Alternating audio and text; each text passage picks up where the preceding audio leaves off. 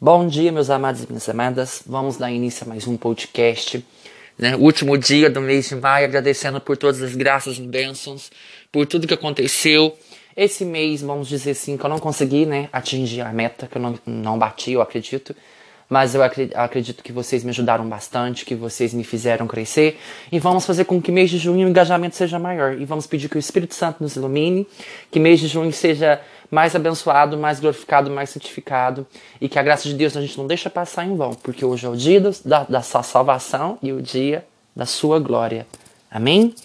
E vamos pedir também que esse mês de junho que entrar, a gente possa se comprometer mais com a nossa vida com as coisas que salvam a nossa alma, com as coisas que santifica. E eu quero ser muito ser grato. Né? Hoje eu estou um pouco agitado, né? que eu estou muito contente com as coisas que têm acontecido e ao mesmo tempo ando muito preocupado com outras. Mas vamos à mensagem que é o mais que importa.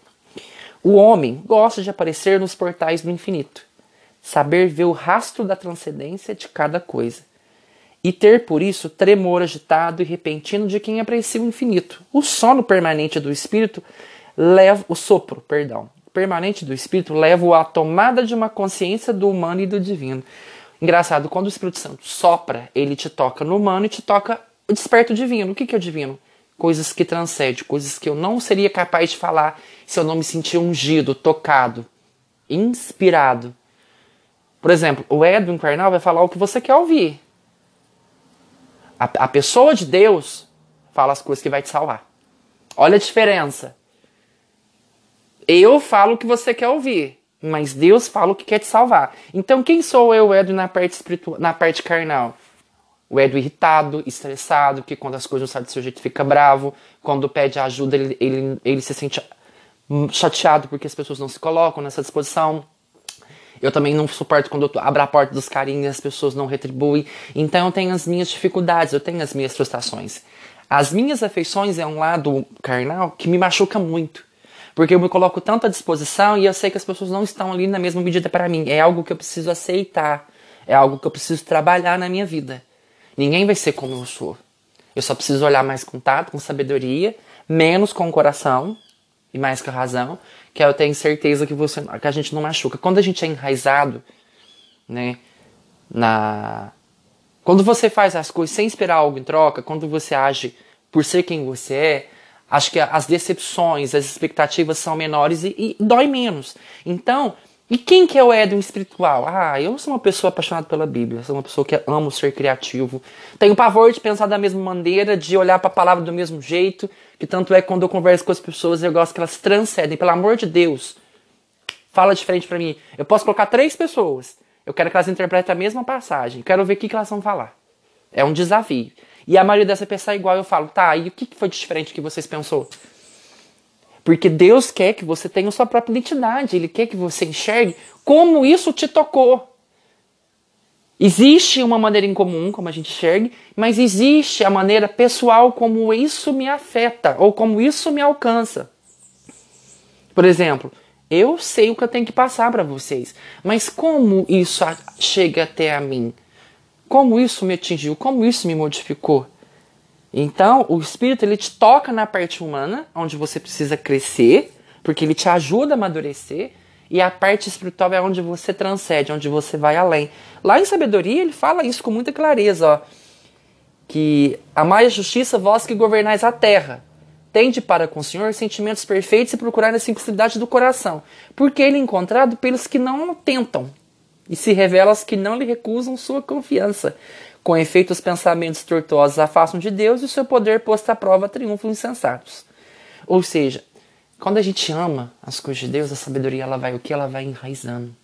Ela vai criando raízes, ela vai tirando o sofrimento de você. E quando você é, é convicto, que você coloca no seu coração assim, quando você racionaliza Falou assim, gente, o sofrimento faz parte, a dor faz parte, a angústia faz parte. Quando eu entendi que isso é um processo, a gente parar de fugir disso, a dor, isso não nos atinge mais. Não que não dói, não é que a gente calejou, é porque a gente sabe que é assim. E que isso não pode ser mudado. Eu não posso proteger o outro sofrer. Eu não posso evitar a dor. A dor, as dores existem em várias áreas, físicas, emocional, espiritual. É da maneira como você alimenta a sua mentalidade, o seu coração, o seu espiritual. Pela mesma razão, já não se admite que exista uma crente insensível aos abusos e injustiça do mundo, já não quer uma legião estranha do homem ao mundo alheio, a construção de um mundo novo e melhor. E outra coisa que eu esqueci de falar. Experimenta-se com vigor o sentido do homem e isto é bom, mas não se pode abrir o suficiente para o sentido de Deus. É o que está acontecendo com frequência no mundo de hoje. De tanto buscar o homem pelo homem, acabamos perdendo a Deus e não encontrando o homem. Ao passo que se buscamos a Deus, achamos nele e encontraríamos com o homem. E quando a gente transcende da fé para lá, a gente busca mais os milagres de Deus do que o Deus dos milagres. E quando às vezes a gente tá mal, a gente só de Deus quando nos convém. Aí quando o milagre não acontece, é porque Deus não existe. Gente, isso é tão. Isso é tão fútil. Isso é tão. É, é tão profano. Porque não é porque no milagre não aconteceu que Deus não está ali. Tem uma música do Padre Fábio de Mello que ele fala assim: a fé. É, como é que ele diz lá? Já esqueceu que o caminho. Já esqueceu que a fé é um caminho que os olhos não podem ver. E Deus está presente mesmo quando o milagre não acontecer. Não é porque não aconteceu um milagre que Deus não está presente. Não é porque você não vê o sagrado em tudo que Deus não está ali. Não é porque você está na dor sofrimento que Deus não está ali. Como, como é que você fala isso? Porque sua dor é tão grande, você potencializa tanto a sua dor, tanto o seu sofrimento, que fica inacessível. Às vezes as pessoas não conseguem me acessar por isso. Vamos supor, eu tô tão com tanta raiva, eu com tanta mágoa, que falar, eu falo tanto, tanto de mim que a pessoa está tentando me acessar, está tentando falar, não consegue, porque eu levantei um muro de mago de lamentação que ninguém acessa. E assim é Deus. Deus está vendo que você quer só os milagres, então ele não vai conseguir te acessar, porque ele não quer te dar um milagre.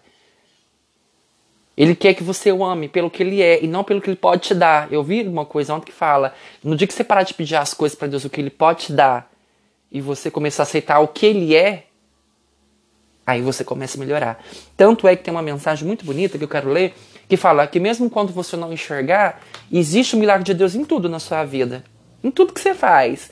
Desde quando você levanta, desde a hora que você vai comer, desde que você vai escovar os dentes, tudo que você faz, Deus sabe muito bem o que vai acontecer no seu dia. Nós não sabemos.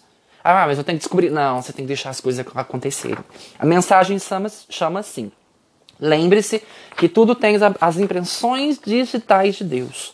O rabino Harold Kushner nos recorda de que tudo Deus criou é potencialmente sagrado. Nossa tarefa como seres humanos é encontrar o sagrado em situações que aparentam ser pouco sagradas. Ele sugere que quando aprendemos a fazer isso, aprendemos a nutrir nossas almas. É fácil ver a beleza de Deus num pôr de sol magnífico, numa montanha encimada por neve, no sorriso de uma criança saudável Perdão, gente. Ou em ondas do mar. Batendo na areia da praia. Gente, muito fácil, né?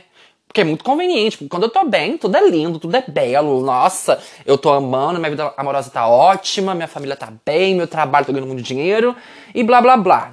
Nossa, uma beleza, né? Aí vem a pergunta que a gente não, que não quer calar. Mas será que sabemos ver os sagrados em circunstâncias aparentemente feias, lições da vida, tragédias, familiares na luta pela vida? Eu, todos os dias, eu tô tendo que lutar. Eu tô passando por uma situação aqui em casa que eu passo a vida inteira e isso me frustra demais. Eu não queria comentar aqui porque acho que não é hora. Mas me fere muito quando eu passo por isso. Me machuca muito, me, me incomoda muito, me afeta muito. É incrível. Como essa era da minha vida, ainda preciso, eu preciso dar um jeito nisso, sabe? Não aguento mais passar por isso. Tanto que dói. Mas aí eu lembro que tem um Deus que me ama, que me sustenta e que eu peço todos os dias, me dá sabedoria para sair da situação, me dá sabedoria para sair dessa situação. E todos os dias, aos poucos, ele vai me dando. Só que eu não gosto de dar um passo em falso, eu não gosto de fazer as coisas desesperado. Eu tô na dificuldade, eu tô passando uma situação difícil, mas uma coisa que eu aprendi, eu não vou fazer as coisas desesperado em momento de fraqueza. Sabe por quê? O arrependimento é maior depois, gente. Quando nossas vidas se enchem do desejo de ver o sagrado nas coisas de todos os dias, algo mágico acontece um sentimento de paz nos invade. Olha para você ver, quando a gente quer ver o sagrado em tudo que acontece, parece que tudo muda. É porque o seu olhar muda. Porque é o Espírito Santo tocando no sagrado e no espírito, no humano e no divino. Deus te convida a tocar no humano para você, pra você ver divino. Quando Deus te toca, Você começa a ver as coisas divinas em tudo.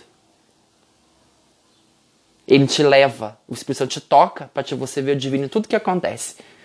Começamos a ver os aspectos enriquecedores da vida cotidiana, que antes estavam escondidos, quando nos lembramos de que tudo traz as impressões digitais de Deus. Isso é suficiente para tornar tudo especial.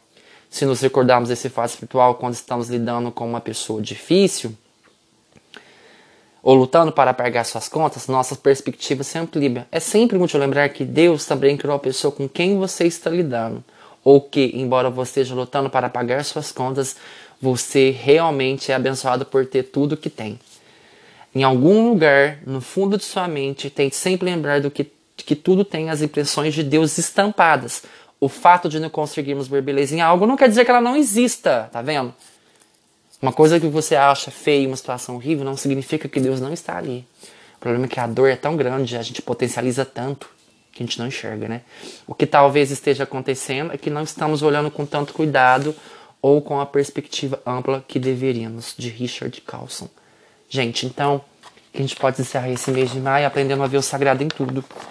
E que a partir do mês que vem vocês me ajudem a engajar mais, me ajudem a crescer mais, porque é de suma importância para mim isso e que vocês me ajudem a ser uma pessoa melhor, me pontuando, me falando o que eu preciso melhorar, o que eu preciso crescer, tá bom? Louvado seja nosso Senhor Jesus Cristo, para sempre seja louvado. Que Deus vos guie, vos guarde e vos proteja. Amém.